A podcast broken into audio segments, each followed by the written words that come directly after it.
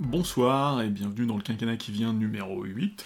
Aujourd'hui, à 7 jours du premier tour, nous faisons le point sur la guerre vue de Paris, nous examinons la rengaine du rendez-vous manqué, nous soupesons les destins liés de Macron, Le Pen et Mélenchon, nous évaluons la résistance de l'abstention au sondage, nous découvrons le français facile à comprendre, nous regardons le Sénat mettre les pieds dans le plat sur la judiciarisation de la vie publique, et nous admirons la dernière photo budgétaire du quinquennat qui se termine.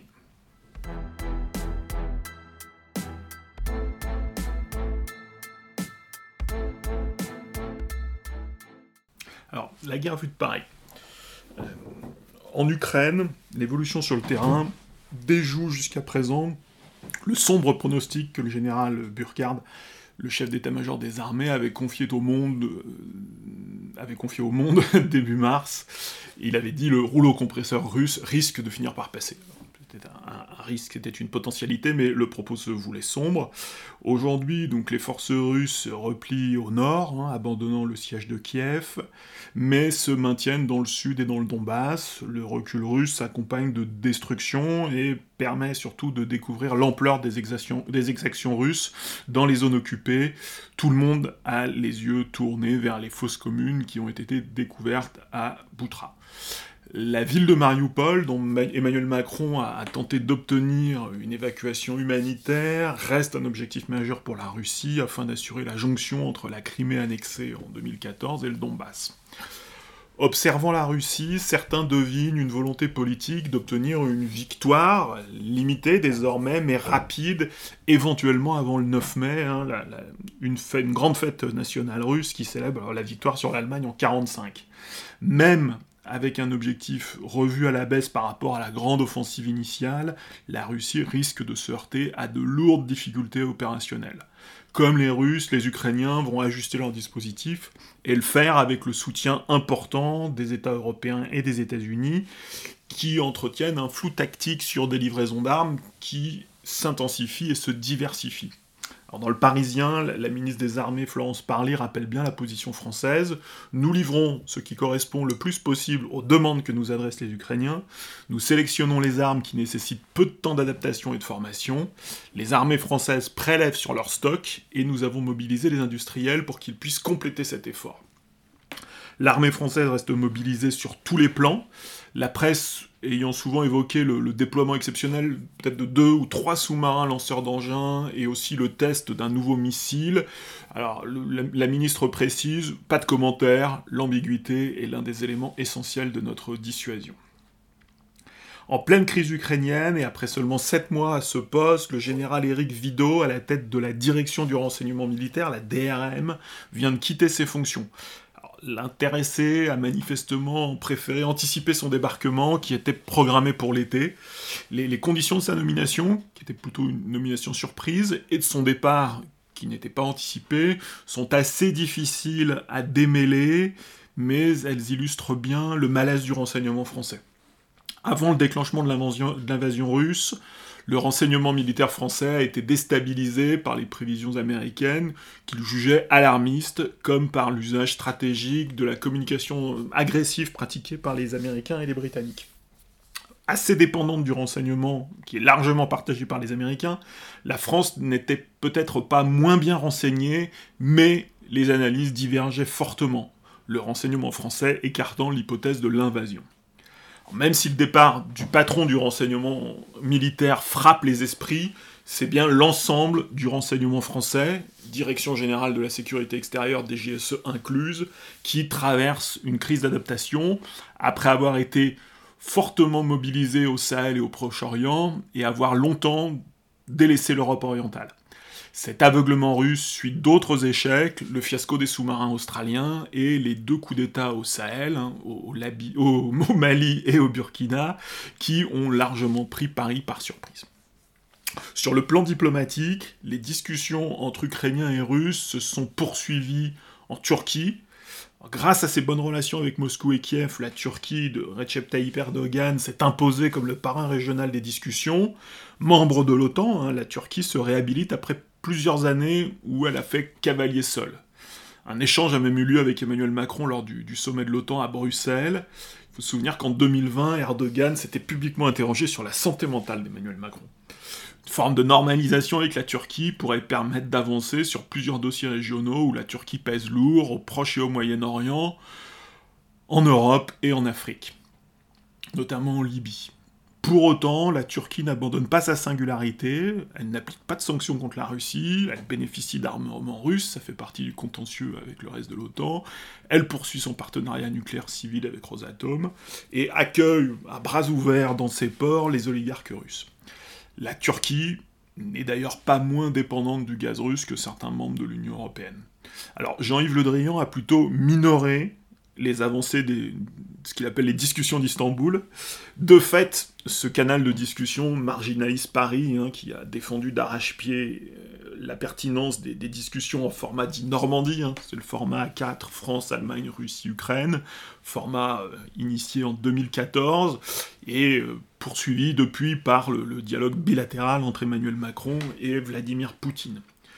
Pour le ministre des Affaires étrangères, le cessez-le-feu est le préalable à toute discussion sérieuse sur l'hypothèse d'une neutralisation volontaire de l'Ukraine, hein, comme l'ont évoqué, les Ukrainiens, les garanties de sécurité qui, seront apportées à, l'Ukraine dans, ce cas, et le statut euh, définitif peut-être des territoires de Donetsk et Luhansk d'un naturel plutôt mutique, le ministre se méfie de l'usage que les deux parties font de la publicité des discussions. Le ministre eu toutefois le triple réveil de la nation ukrainienne, de l'Union européenne et de l'OTAN. Le ministre défend enfin la, diplomatie du téléphone pratiquée par Emmanuel Macron. Il dit, je le cite, il fait preuve il faut faire preuve d'une obstination totale et d'une détermination permanente. Il faut aussi créer des liens qui permettront un jour d'établir une communication entre Poutine et Zelensky. Les discussions ne sont pas forcément chaleureuses, mais il importe qu'elles aient lieu. Emmanuel Macron s'engage dans cet effort diplomatique sans naïveté, il le fait pour assumer les responsabilités particulières qui incombent à la France. Pour revenir à la campagne proprement dite, je voulais aborder un, thème euh, qu'on a déjà euh, évoqué précédemment, qui est la, rengaine de l'escamotage. Euh, dans, un texte euh, plutôt tonique, publié par le site Telos, l'historien Blaise Villefert dénonce une des rengaines de la campagne présidentielle que nous vivons depuis quelques semaines, serine que la campagne n'aurait pas lieu, qu'elle aurait été escamotée du fait de la guerre en Ukraine. Alors, l'historien dénonce deux erreurs.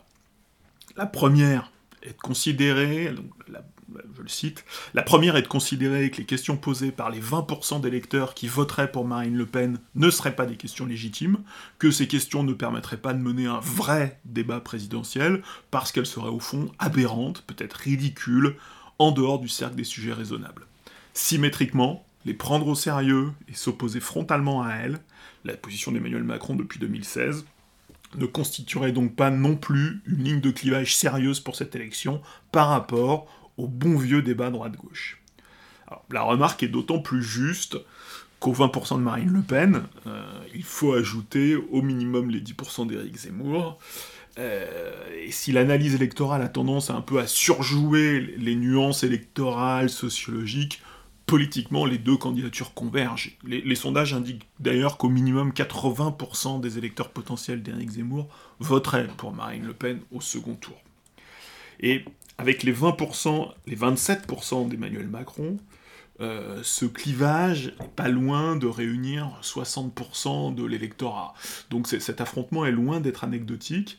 Il semble alors en effet difficile de dénoncer un, escamotage, de, regretter un, vrai débat qui serait, autre. Deux options claires sont sur la table. Les électeurs de l'extrême droite ont même la possibilité d'exprimer une forme de nuance finalement peut-être entre deux styles plus qu'entre deux doctrines, entre Le Pen et Zemmour.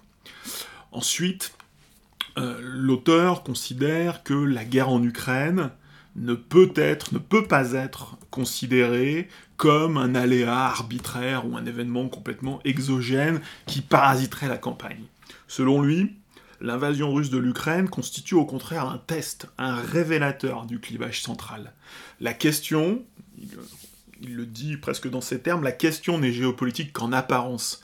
Elle concerne des éléments centraux de la doctrine politique de ceux qui nourrissent ce qu'il appelle le procès à charge contre la démocratie atlantique minée par le marché, une censure latente, des inégalités galopantes. Et là, pour le citer plus précisément, il dit les défenseurs de Poutine, les partisans de la sortie de l'OTAN, les contempteurs de la démocratie libérale de tradition trotskiste, pour qui l'ordre de Moscou et l'ordre de Bruxelles se valaient bien, quelle que soit leur coloration, sont enfin confrontés au spectacle des conséquences concrètes de ce dont ils faisaient l'apologie, ou dont ils minimisaient tant la gravité depuis leur position confortable de citoyens critiques entre guillemets, protégés par un État libéral, les stabilisateurs économiques européens et le système militaire atlantique. Alors ce texte est intéressant jusque dans son arrogance et son incapacité à reconnaître que tout le monde ne se retrouve pas dans les options du président candidat.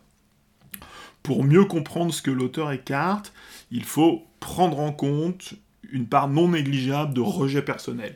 Le, présidentialisme débridé des cinq, années, des cinq dernières années a fortement euh, exposé le président de la République. Euh, comme ses prédécesseurs, et plus encore que ses prédécesseurs peut-être parce qu'il est exposé sur son flanc gauche comme sur son flanc droit, Emmanuel Macron constitue une figure clivante. La provocation, le culot et le verbe haut ont toujours fait partie de son personnage politique, mais il se paye aussi dans une partie de l'opinion.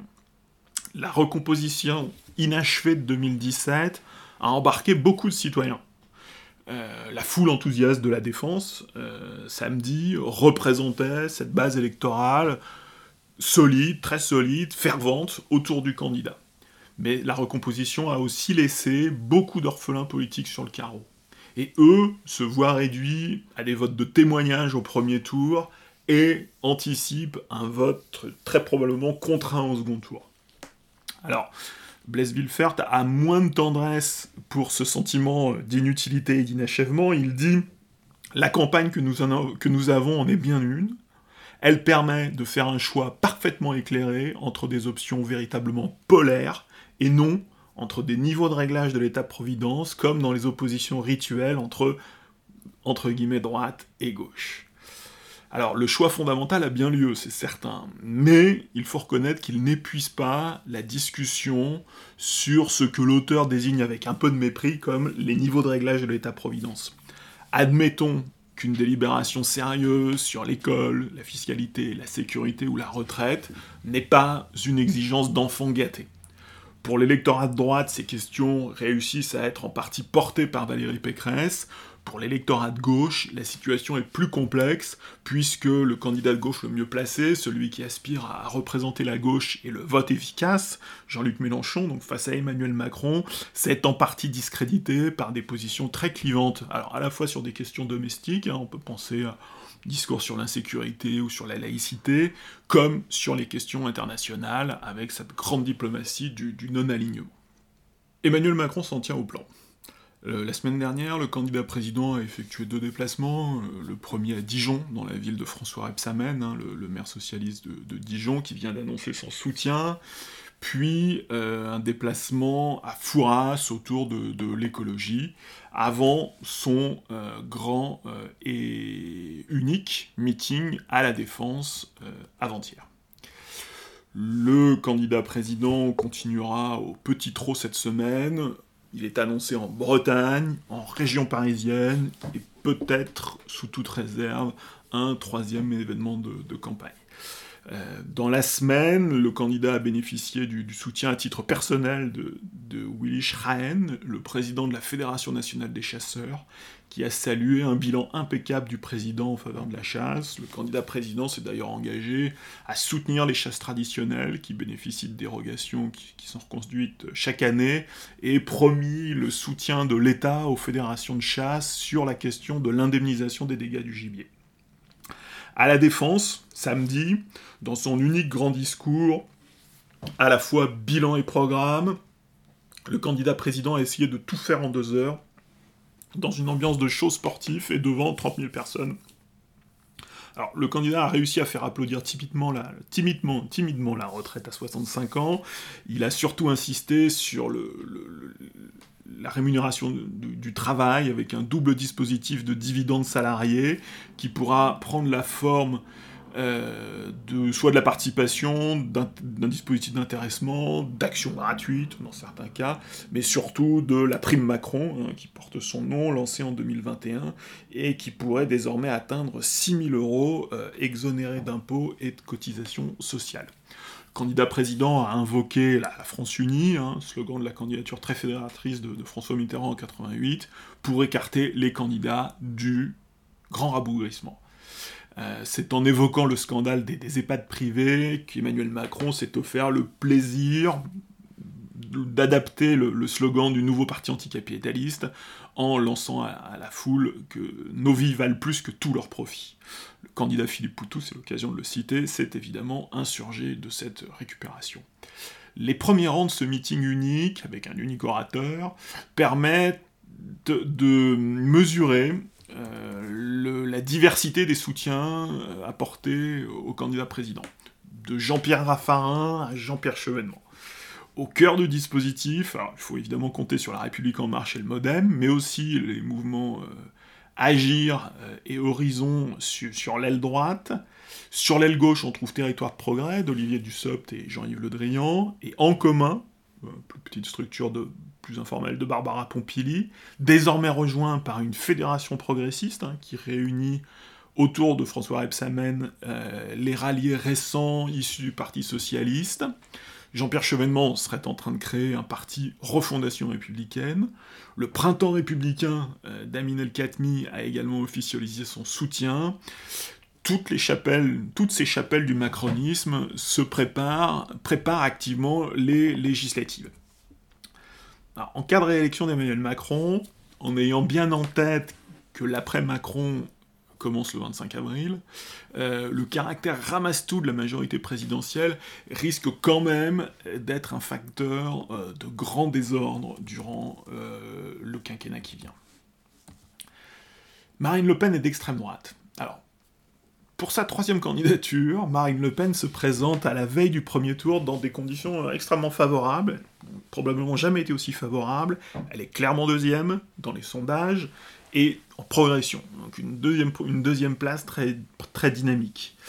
Preuve du succès du travail de, de normalisation, banalisation mené depuis cinq ans, une partie des observateurs et de la presse inquiète, redécouvre tout à coup euh, la radicalité du programme du Rassemblement national. Euh, il semble loin le temps où, début 2021 par exemple, Gérald Darmanin jugeait utile d'attaquer Marine Le Pen sur sa mollesse face à l'islamisme et au séparatisme. Alors pour notre part, nous n'utilisons l'étiquette extrême droite ni comme une injure, ni comme un argument de, disqualification morale ou historique, mais simplement comme une indication euh, topographique et politique, imparfaite mais utile. Le, concept d'extrême droite a probablement perdu de sa pertinence à la faveur du déclin du clivage gauche-droite, comme articulation cardinale de la vie politique. On peut évidemment lui préférer des appellations plus substantielles, hein, pense à droite populiste, droite radicale ou national-populisme, qu'on utilise un peu plus loin, mais chacun de ces concepts empruntés à, la science politique crée de, nouvelles difficultés de définition. Le, terme extrême droite peut rendre encore quelques services. D'abord, il donne une indication topographique simple, euh, compréhensible par tout le monde, pour situer, certes grossièrement, les partis et les électeurs, les uns par rapport aux autres. Ensuite, le terme a le mérite de bien signaler l'ampleur de la rupture proposée. Ce qui caractérise l'extrême gauche ou l'extrême droite n'est pas tant euh, d'être plus à droite ou plus à gauche que d'autres partis, que les partis ordinaires, dans, ce qui serait un, continuum politique, un dégradé politique, mais plutôt de souligner les ruptures profondes qui caractérisent euh, l'extrême gauche comme l'extrême droite. La révolution anticapitaliste d'un côté, le national-populisme de l'autre. Les, ruptures annoncées, euh, les ruptures annoncées par Marine Le Pen peuvent probablement être réalisées dans un cadre démocratique, mais elles nécessitent de sérieuses remises en cause des fondements de l'état de droit, et de 150 ans d'acquis républicains. Le programme du Rassemblement national porte la promesse d'un tournant illibéral de la démocratie. L'enjeu n'étant pas le, libéralisme économique, hein, même si Marine Le Pen est très étrangement qualifiée de socialiste par Éric Zemmour, après avoir été qualifiée de candidate d'extrême gauche par Nicolas Sarkozy en 2012, mais l'enjeu est bien la liberté politique et le respect des droits fondamentaux. Par ailleurs, si la candidate a renoncé à sortir de l'euro depuis 2017, après son échec de 2017, sa critique de l'ordre juridique européen est tout aussi radicale. La technicité du dossier le rend moins appréhendable que la sortie de la monnaie unique, mais le programme de 2022 n'est pas plus compatible avec l'ordre européen que celui de 2017. Même si, pour se rassurer, la candidate a toujours la possibilité de convoquer les exemples polonais et hongrois, il n'y a jamais de rupture tranquille. Le terme extrême droite garde aussi sa pertinence au regard de l'isolement du Rassemblement national. Là où Éric Zemmour aspire quand même à unir les droites, même si c'est après les avoir brisées, Marine Le Pen reste sur une ligne d'alternative totale qui refuse de s'inscrire dans le clivage gauche-droite sans avoir au préalable renversé la table. Du côté euh, du troisième homme, désormais, Jean-Luc Mélenchon, euh, il est très en retard dans les sondages mais il progresse. Bonne et une mauvaise nouvelle. Mais s'il progresse, il progresse à peu près au même rythme que Marine Le Pen. Le seuil d'accès au second tour euh, semble s'élever à mesure qu'il progresse. Euh, sa campagne est celle qui a le plus à gagner d'une éventuelle erreur des sondages ou d'une crise de participation qui pénaliserait euh, fortement Marine Le Pen. Sa dynamique actuelle n'ouvrira peut-être pas les portes du second tour à Jean-Luc Mélenchon, même s'il en rêve, mais elle le place au centre de l'attention, d'ores et déjà, en vue du second tour. Même si personne n'est propriétaire de son électorat, et que l'application militaire des consignes de vote appartient à un passé lointain, il est certain que les reports de voix de son électorat seront scrutés à mesure qu'il s'élargit, cet électorat devient plus composite, passant du cœur électoral fidèle, hein, euh, Jean-Luc Mélenchon a longtemps été entre 8 et 10 dans les sondages, désormais un grand public politique, puisqu'il il est installé au-dessus de 15, et qu'il progresse encore, et je vous souviens que la dernière fois il avait fini à, 19. Le, le, dernier sondage ELAB, très remarqué euh, en raison de l'étroitesse de l'écart entre Emmanuel Macron et Marine Le Pen au second tour, donne pour le moment des reports assez limités. 50% hein. des électeurs de Jean-Luc Mélenchon s'abstiendraient ou voteraient blanc, 25% voteraient pour Emmanuel Macron et 25% pour Marine Le Pen. Ipsos pour le Cevipov donne 50% de non exprimés, 27% pour Emmanuel Macron et 22% pour Marine Le Pen. Elab, de son côté, euh, trouve dans un autre sondage 31% de report euh, pour Marine Le Pen en 2017, Ipsos avait estimé les reports des électeurs mélanchonistes à 52% pour Emmanuel Macron, 7% pour Marine Le Pen et 41% d'abstention, de blanc ou de nul. On voit que la donne en 2022 s'annonce assez radicalement différente. En 2017, le candidat avait eu de la peine à formuler une position pour le second tour, position claire en tout cas. Cette année, il a d'ores et déjà annoncé une consultation de ses 300 000 soutiens, euh, donc les 300 000 soutiens qui, pour ceux qui s'en souviennent, il avait réuni à l'automne 2020 pour, euh, c'était ses 500 signatures à lui, rien qu'à lui, pour justifier sa candidature et euh, annoncer une candidature bah, très très tôt, hein, puisqu'il est entré en campagne en septembre 2020. À gauche, les autres candidatures semblent toutes souffrir du vote utile, hein, puisqu'on voit plus nettement que la semaine dernière même, euh, où Yannick Jadot progressait encore, mais on voit, on, le recul simultané de Fabien Roussel, Anne Hidalgo et Yannick Jadot.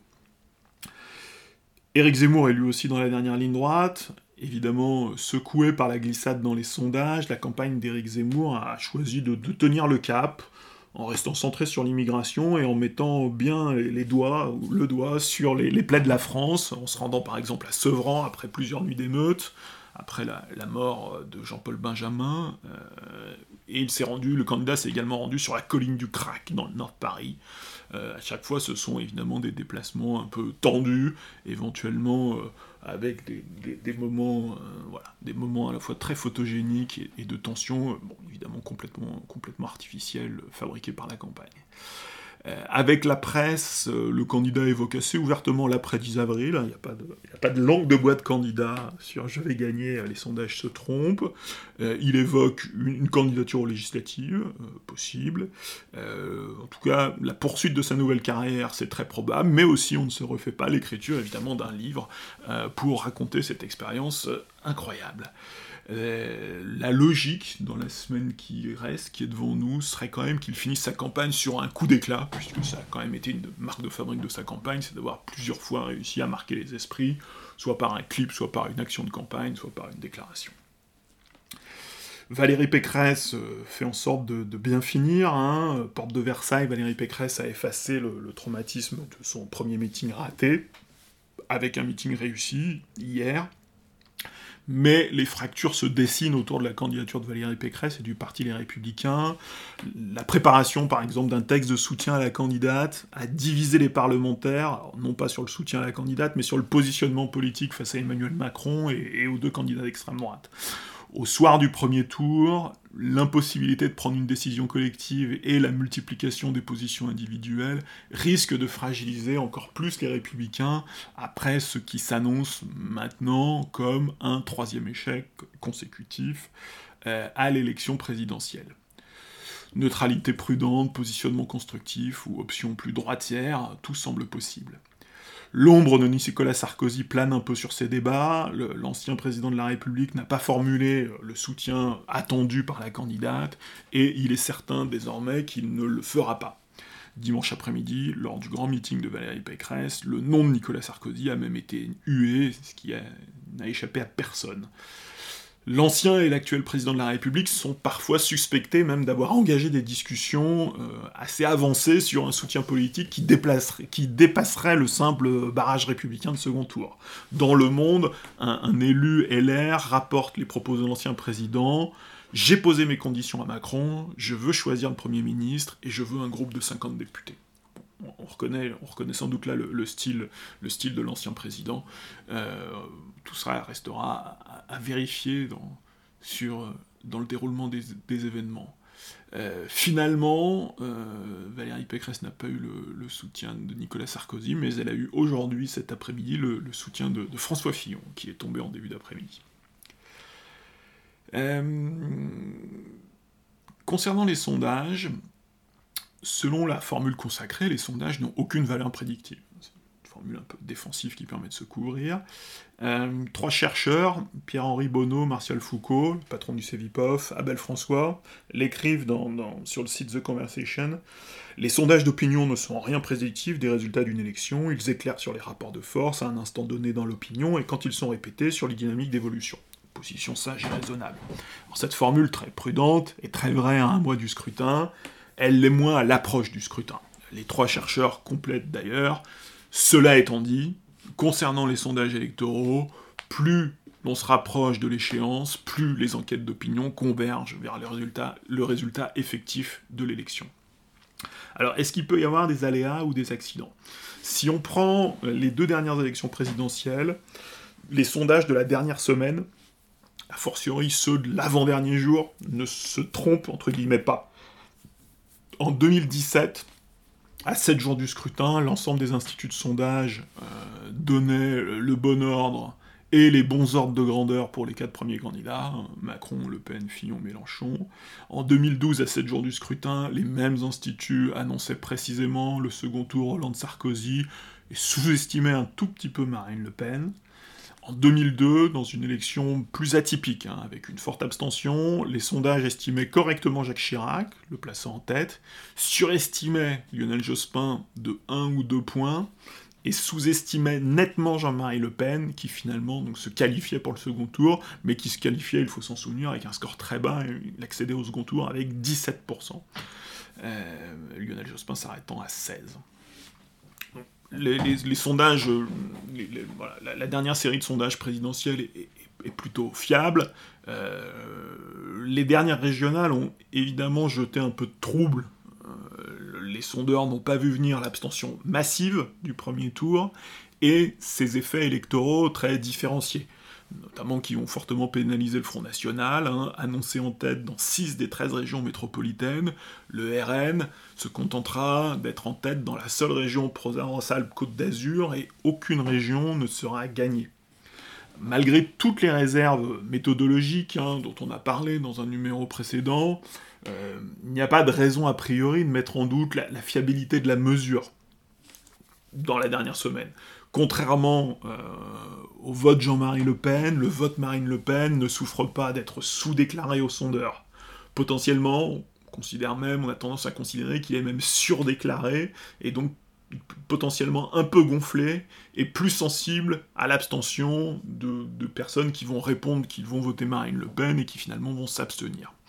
D'une manière générale, par sa composition démographique et sociale, plus populaire, plus jeune, on sait que l'électorat de Marine Le Pen est plus exposé euh, à une abstention différentielle, donc qui touche très inégalement les candidats. Quel que soit le score final en, valeur absolue, les intentions de vote en sa faveur sont toutes croissantes. Hein. c'est ce qu'on indiquait tout à l'heure, elle est dans une situation très dynamique.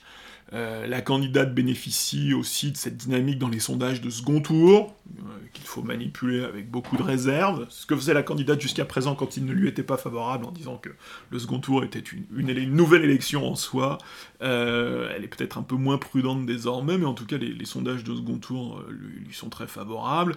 Et indépendamment de l'absence de valeur prédictive des sondages de second tour, c'est un, facteur qui pèse sur la mobilisation dans les deux camps, hein, puisqu'on l'a vu, ce sont ces, ces sondages de second tour assez favorables au FN qui ont un peu déclenché une réaction dans la presse, dans l'opinion, dans la campagne de Macron.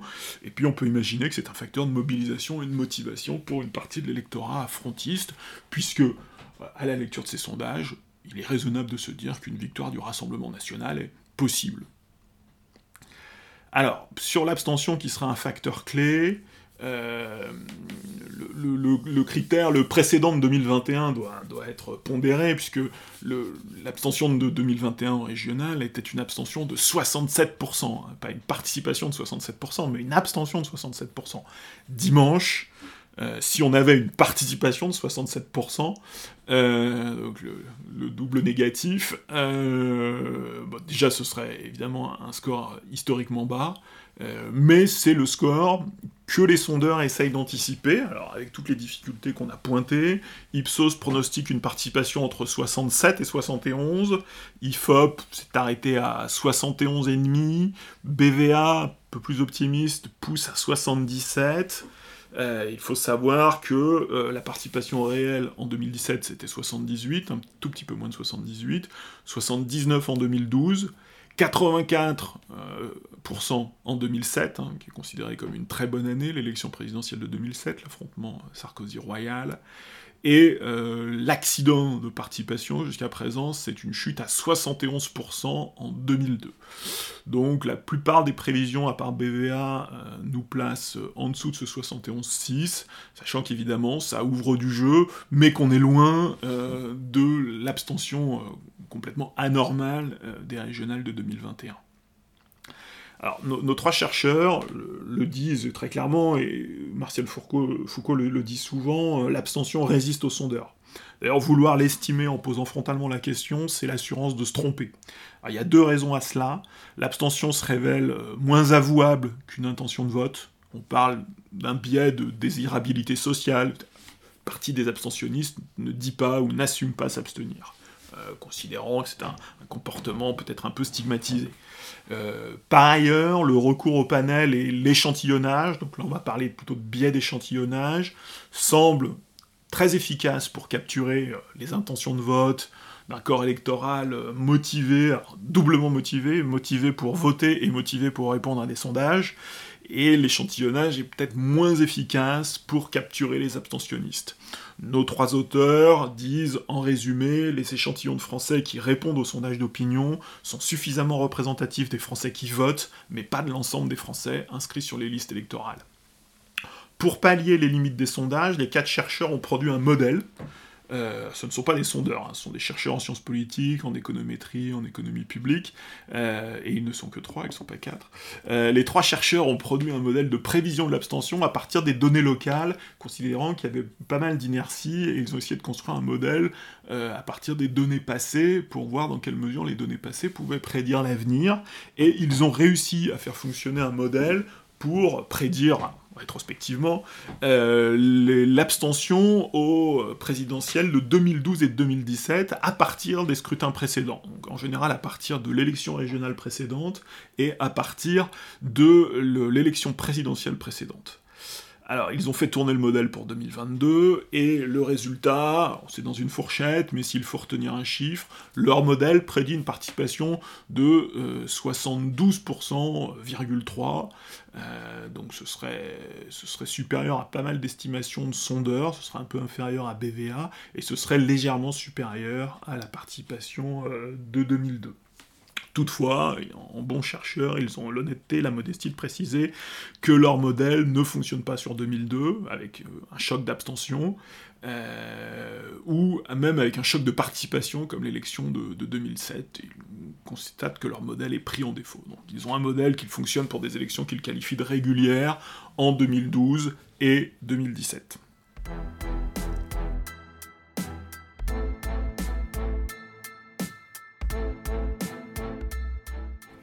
Les sondages interdits pour 48 heures.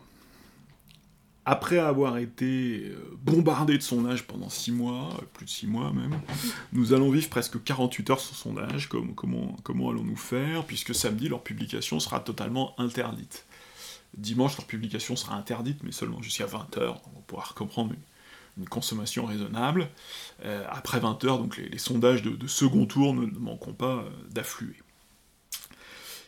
Il est même possible qu'aucun sondage ne circule dimanche en fin d'après-midi, hein, euh, comme euh, on a pu s'y habituer euh, lors des scrutins récents, puisque les huit principaux instituts de sondage se sont engagés formellement auprès de la commission des sondages, hein, qui a communiqué hier, je crois, ou pendant le week-end sur, la, situation, à ne réaliser aucun sondage sorti des urnes. Méthode classique hein, qui est d'interroger, alors physiquement, pas par téléphone en général, d'interroger euh, les gens euh, à la sortie des urnes euh, pour faire un, sondage physique. par ailleurs, comme en 2017, les bureaux de vote ferment à 19h et non plus à 18h pour certains, toujours 20h dans les grandes villes, mais c'est la deuxième élection, c'est la deuxième fois pour la présidentielle que les bureaux ferment à 19h. Euh, tant que certains bureaux fermaient à 18h, il y avait une pratique très courante, c'était l'analyse des bureaux tests, puisque les, à la fois les partis politiques, le, ministère de l'Intérieur, les sondeurs, les instituts de sondage, les médias, euh, établissaient des bureaux tests, des bureaux hein, qui votaient un peu comme la France, qui votaient en modèle réduit pour la France, et l'analyse de ces bureaux tests qui dépouillaient de bonne heure, qui dépouillaient à 18h, permettait, aidait à finaliser en fin d'après-midi des estimations.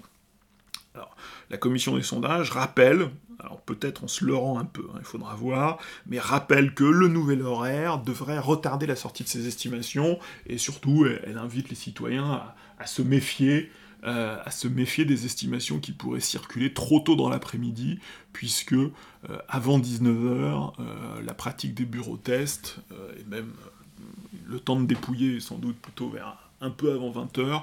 Je crois que la commission évoque 19h45, considère qu'avant 19h45, tout ce qui circule sera faux.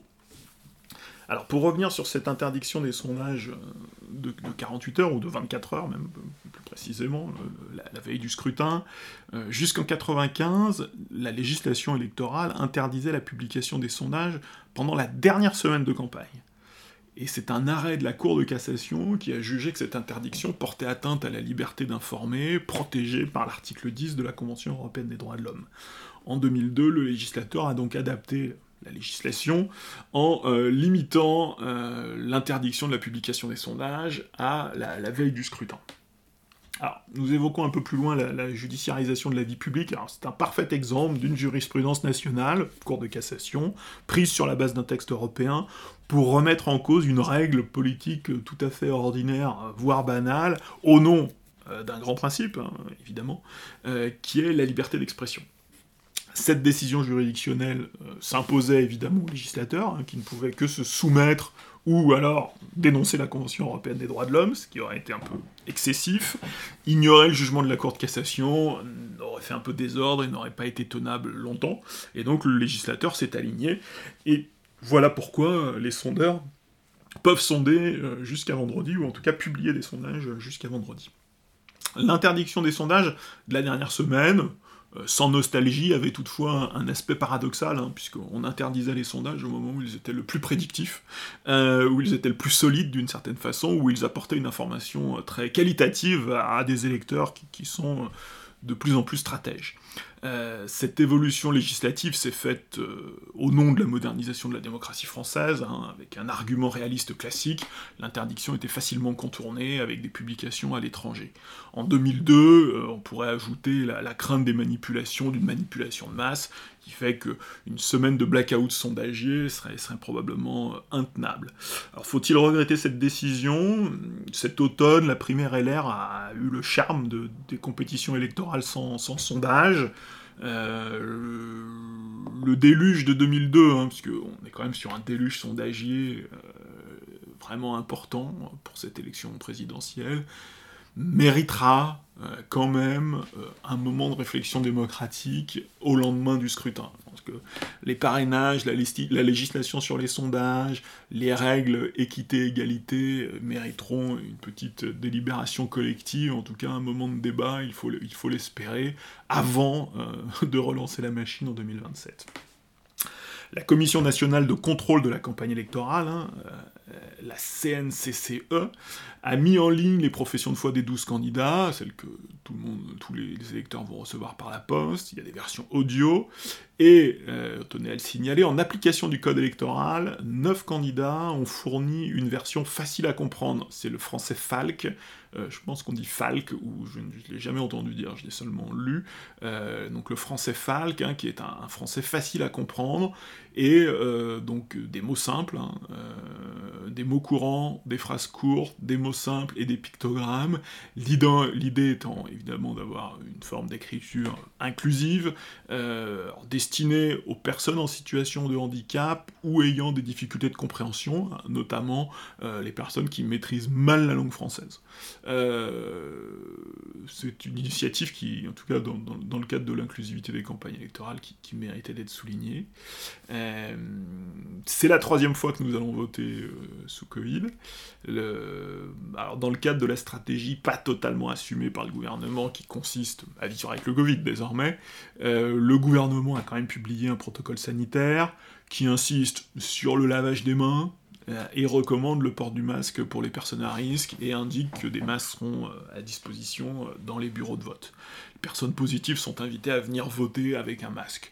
bon, on sent bien qu'une des préoccupations du gouvernement, c'est surtout pas ouvrir un angle à, la critique qui favoriserait l'abstention.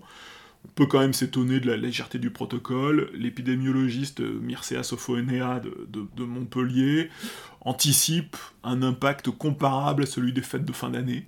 Euh, mais il faut savoir euh, que ce sont quand même moins les électeurs qui sont exposés que les assesseurs des bureaux de vote qui, eux, vont passer leur dimanche dans des locaux pas toujours faciles à aérer, même si le protocole gouvernemental prévoit évidemment une aération euh, rituelle toutes les heures.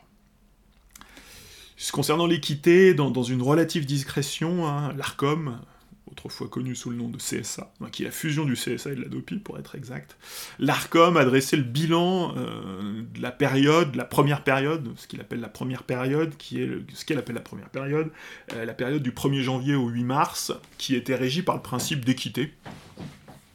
Euh, plusieurs médias ont reçu des avertissements. Les médias rappelés à l'ordre ne semblent pas détourner les règles à des fins politiques, mais sont plus probablement confrontés à la difficulté d'appliquer euh, une règle de l'équité qui suppose de traiter chaque candidat ou candidat potentiel hein, dans, cette période de, début d'année à proportion de son poids. TF1 et France 2 organiseront le 20 avril euh, le débat d'entre-deux tours. Euh, c'est notre save the date. Depuis le débat Giscard-Mitterrand de 74, hein, ce, débat entre les deux candidats arrivés en tête est un rendez-vous euh, très attendu de la campagne. Ce rituel ne répond à aucune obligation constitutionnelle ou légale. On peut imaginer qu'un candidat le refuse. En 2002 d'ailleurs, Jacques Chirac avait refusé de débattre avec Jean-Marie Le Pen. Euh, en 2017, on s'en souvient, Marine Le Pen avait fait naufrage face à Emmanuel Macron, un échec qui avait marqué les esprits, et beaucoup contribué, après les régionales, à crédibiliser euh, le fait qu'elle était une, mauvaise candidate, une candidate inéligible, une candidate sans avenir, et à mettre dans la tête de pas mal de gens, je pense à l'extrême droite, l'idée qu'il fallait une candidature alternative qui euh, sera celle d'Éric Zemmour.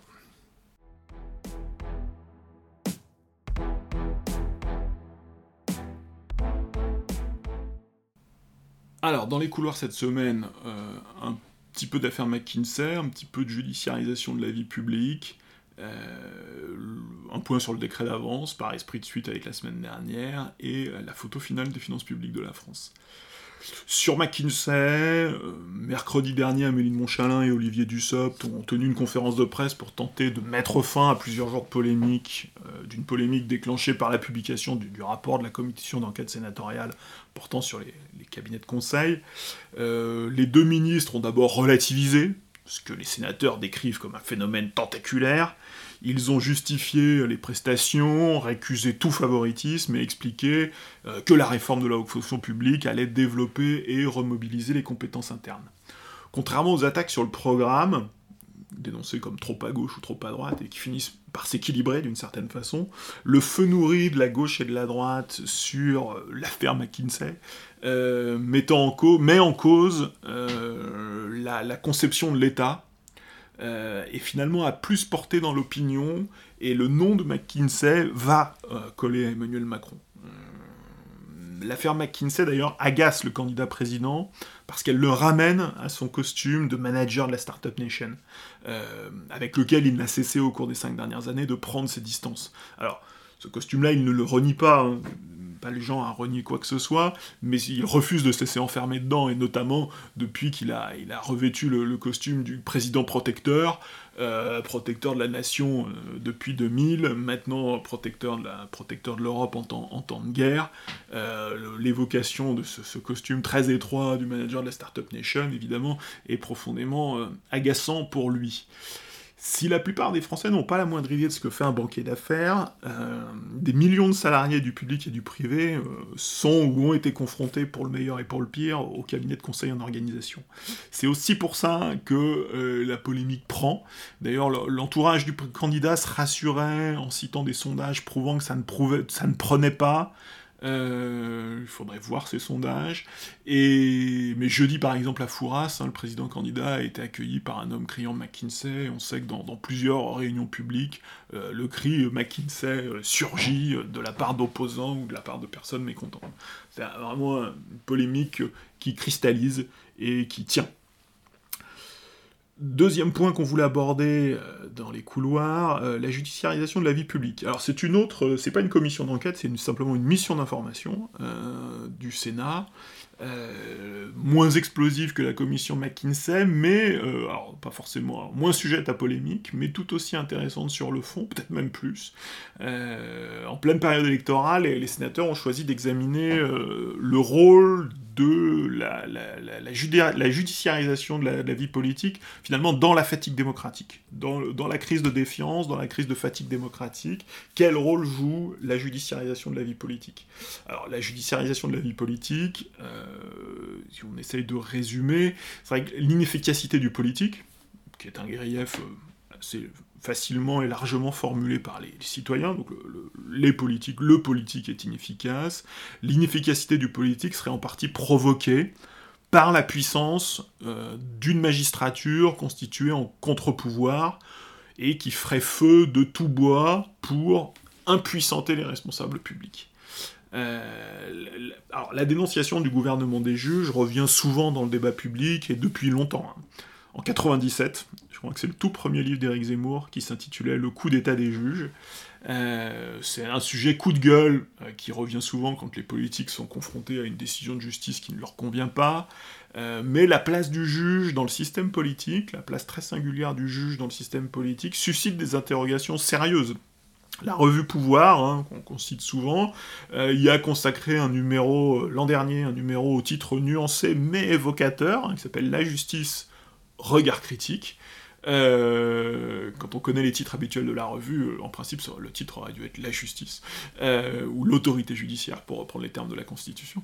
Mais la justice regard critique, il y, a déjà un angle très précis.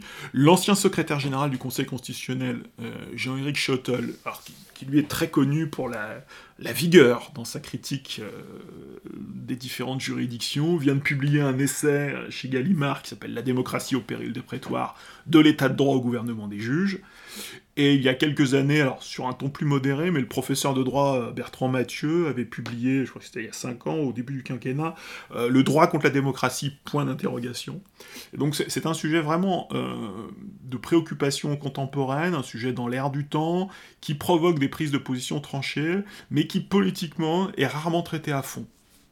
Et comme de nombreux sujets orphelins, il n'est vraiment traité que par les deux candidats d'extrême droite, euh, qui proposent évidemment des, solutions euh, qu'on peut qualifier soit de radicales, soit de, simplistes. Euh, de ce point de vue, les travaux des sénateurs, à l'initiative du groupe de l'Union centriste, hein, donc des gens tout à fait bien peignés, tentent d'abord de bien établir la problématique et de formuler des préconisations. Le rapport, désormais le rapport est disponible, mais on n'a pas lu, je n'ai pas lu le rapport. Euh, j'ai lu les échanges de la commission. Euh, sur le diagnostic, les sénateurs invitent à bien distinguer trois problèmes qui sont d'ordre différent et qui ne doivent pas être confondus, hein, pour bien préciser la problématique. D'un côté, vous avez la judiciarisation des décisions publiques. L'exemple, le bon exemple, celui qu'on évoquait tout à l'heure, en 95, la Cour de cassation décide que interdire les sondages pendant une semaine, c'est une violation de la liberté, la liberté d'informer, euh, et bah, le, législateur n'a pas le choix que de se soumettre. Euh, le deuxième aspect, la responsabilité pénale des élus ça c'est beaucoup plus connu, c'est souvent là qu'il y a les coups de gueule. Euh, alors, soit évidemment ce sont des attaques sur la probité, mais plus grave, ce sont des attaques sur les décisions politiques. On le sait, hein, sans attendre la fin de la crise sanitaire, la Cour de justice de la République a ouvert plusieurs instructions pour examiner si la responsabilité pénale d'Édouard Philippe, Agnès Buzyn, Olivier Véran n'était pas engagée. Et quand on dit ouvrir des instructions, il y a aussi des actes d'instruction, donc avec des perquisitions, etc., des convocations. Euh, ça, c'est le deuxième aspect, donc la responsabilité pénale des élus. Le troisième aspect, c'est la contrainte euh, qui s'exerce sur le législateur en permanence et qui débouche même sur une forme d'autocensure, hein, puisque le législateur, à, force de, se confronter à, des murs juridictionnels, finalement, euh, les anticipe, hein, notamment la censure constitutionnelle. Et un bon exemple serait en 2018, par exemple, la, consécration assez inédite et assez créative du principe de fraternité par le Conseil constitutionnel a frappé les esprits. Euh, et là encore, le législateur n'a pu que prendre acte de cette créativité constitutionnelle euh, sans pouvoir la discuter. Alors le, nouveau règlement du Conseil constitutionnel va permettre un peu de, mettre les parlementaires euh, dans, dans, une logique un peu plus, dans une procédure où il y a un peu plus de dialogue avec le Conseil constitutionnel avant la décision. on sort de la logique de la boîte noire, mais en 2018, voilà, on est sur une décision qui tombe avec un principe de fraternité, donc déduit en partie de la devise, mais pas seulement de la devise. les, grands, les critiques de la décision parlent de la devise, mais le principe de fraternité a un peu plus de consistance juridique que simplement la, devise de la République. Euh, alors, le rapport écarte l'idée d'un gouvernement des juges. Un grand classique quand on aborde ces questions, très rapidement, on considère que c'est une expression évidemment très frappante, euh, mais qui ne correspond pas à une réalité. Mais il constate donc un renforcement du pouvoir des juridictions, avec un contrôle qui est souvent plus précoce, hein, plus rapide.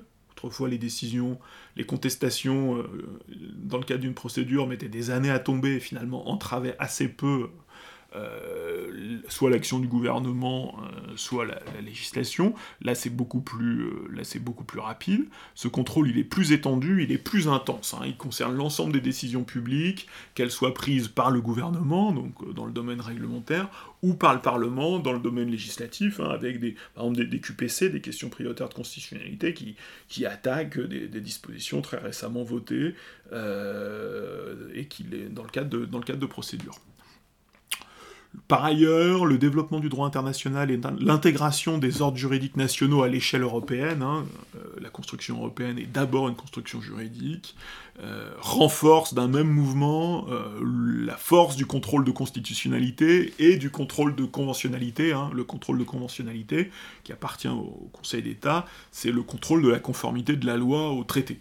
Et donc avec la multiplication des engagements internationaux, euh, le contrôle de conventionnalité, évidemment, se renforce d'autant.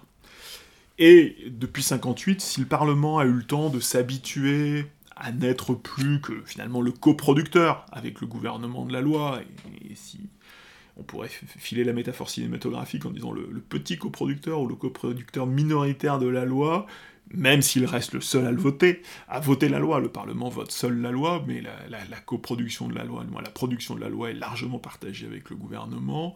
Euh, désormais, le Parlement euh, constate, avec un peu d'amertume sans doute, euh, que ben, la loi, finalement, la fin du règne de la loi, c'est-à-dire un système juridique très largement tourné sur la loi, légicentrique comme on dit, et désormais l'approfondissement de l'état de droit s'appuie beaucoup moins sur la loi, donc beaucoup moins sur le Parlement, que sur un système de juges euh, composé, c'est une bonne description, euh, de cinq cours suprêmes.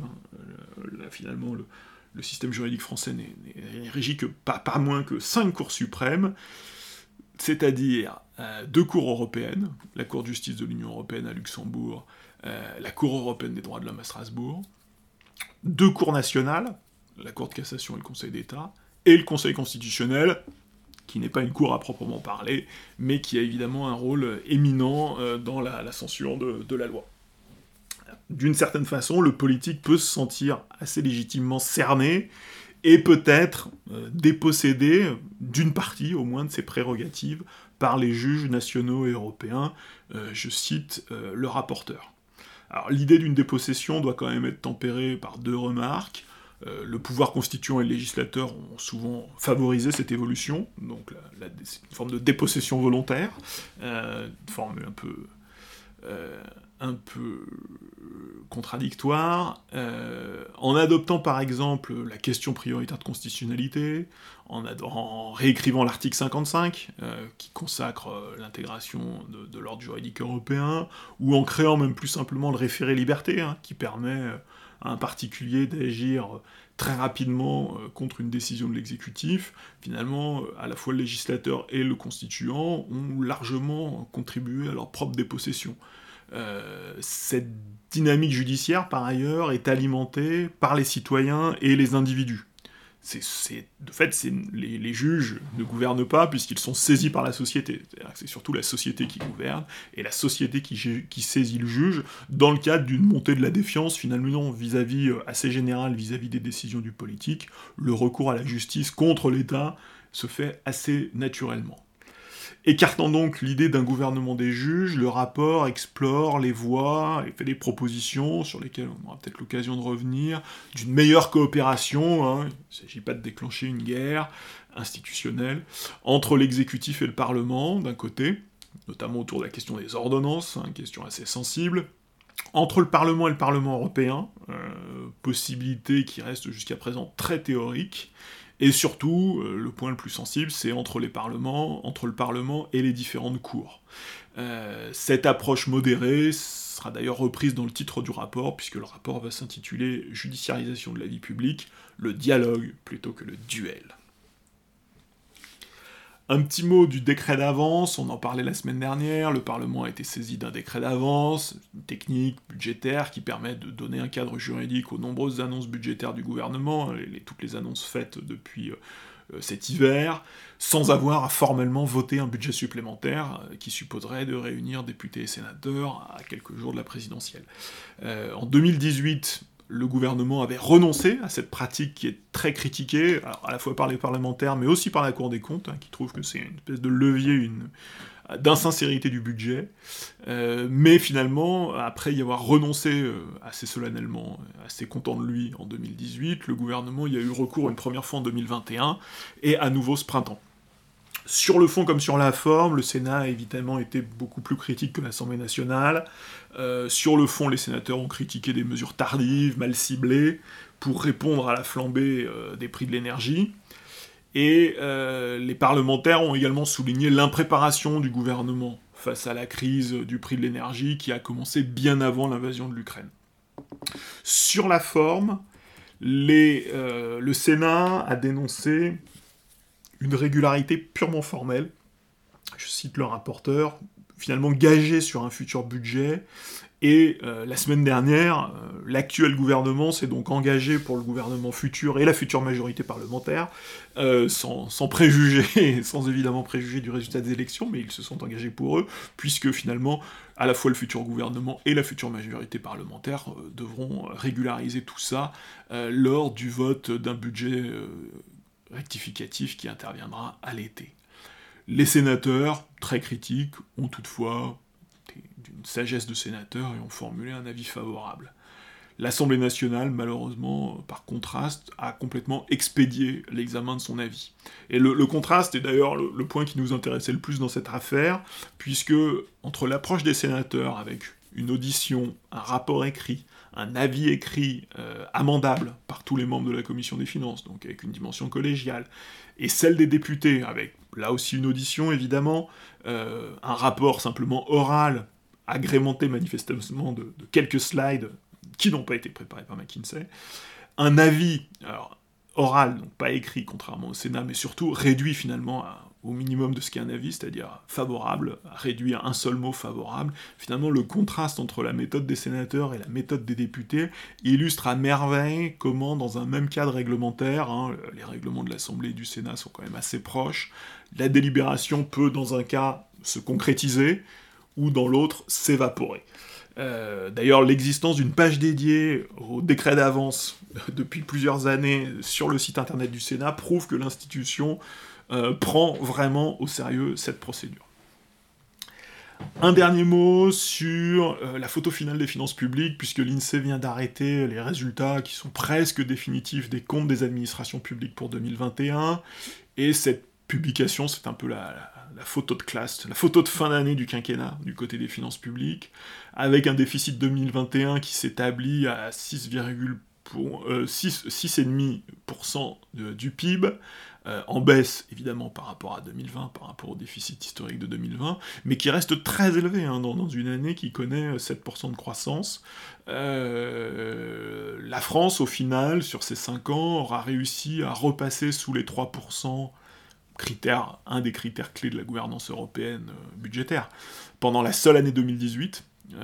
alors si le, passage sous les 3% a eu lieu sous la présidence d'Emmanuel Macron, euh, il était le, résultat de la politique budgétaire engagée sous Nicolas Sarkozy et François Fillon, prolongée par François Hollande et poursuivie par Emmanuel Macron. Désormais, euh, la perspective de repasser sous les 3% euh, est assez lointaine, hein, puisque l'exécutif, dans les derniers documents budgétaires, vise 2027, donc la fin du prochain quinquennat. Dans un premier temps, et au vu des circonstances exceptionnelles, la Commission a annoncé qu'elle prolongeait la suspension des règles européennes, donc ça arrange plutôt la France. Par ailleurs, l'exécutif est mobilisé pour essayer de faire évoluer euh, les règles afin de prendre en compte euh, l'investissement dans la transition écologique et la défense, donc arriver à soustraire un certain nombre de défenses qui permettraient d'améliorer la situation des finances publiques françaises, au moins vis-à-vis des règles européennes, mais à terme, euh, il ne fait aucun doute que la France va retrouver de la contrainte budgétaire bruxelloise, alors contrainte budgétaire bruxelloise dont on a déjà parlé, qui est à la fois très souple, hein, aucun État n'a jamais été sanctionné au final, mais qui est très pesante, hein, puisque c'est un mécanisme de gouvernance hein, très présent, avec des tas de procédures qui s'imposent à vous, même si au final, personne n'a jamais été euh, sanctionné. Euh, par ailleurs, euh, pour compléter le tableau, la dépense publique qui avait baissé avant crise, hein, c'était finalement un, des succès en termes de finances publiques d'Emmanuel Macron, est reparti à la hausse, et bien reparti. Hein. Comme la Cour des comptes l'a noté en début d'année, la hausse ne s'explique pas seulement par des dépenses exceptionnelles et temporaires, mais il y a beaucoup de dépenses pérennes, ce qui inquiète et agace la Cour des comptes. Euh, pour les 5 ans qui viennent, il faut savoir que tous les programmes électoraux sont très riches en dépenses nouvelles, hein, euh, soit dans le régalien, dans la transition écologique, et qui sont en général financés soit par des gisements d'impôts nouveaux, c'est plutôt la solution de gauche, soit par des économies plus ou moins précisément affichées. Hein. Il y a différentes façons de faire des économies, la, mode centriste, la mode euh, droitière ou la mode extrême droitière, euh, en fonction, mais euh, dans tous les cas, les dépenses, elles, sont certaines en général, et les recettes sont quand même beaucoup plus nébuleuses. L'équation budgétaire française va mécaniquement se compliquer dans les cinq années qui viennent. Les prélèvements obligatoires sont en légère baisse, euh, ça témoigne bien et ça traduit euh, la baisse d'impôts, les baisses d'impôts massives euh, intervenues pendant le quinquennat, 50 hein, milliards, dit Bercy. Et ce sera le, dernier point, un point qui nous tient à cœur, plus que le stock de la dette, 113% du PIB, on l'a souvent dit, on l'a dit plusieurs fois, c'est le coût de la dette qui est le facteur clé à surveiller. Et il progresse significativement hein, de 5 milliards. la charge de la dette s'est accrue de 5 milliards entre 2020 et 2021, plus 15%. Ça va quand même significatif. Alors 2020 était évidemment une année exceptionnelle, euh, mais les taux n'ont pas particulièrement remonté. Euh, la progression en fait, euh, alors que les taux sont restés faibles, la progression, voire même ont baissé, la progression s'explique par l'indexation d'une partie de la dette française. Euh, c'est un point qu'on a déjà évoqué, mais loin des gros titres des journaux, hein, puisque évidemment beaucoup, de, beaucoup de catégories euh, sociales, beaucoup de corporations, de professions s'inquiètent euh, des effets de l'inflation.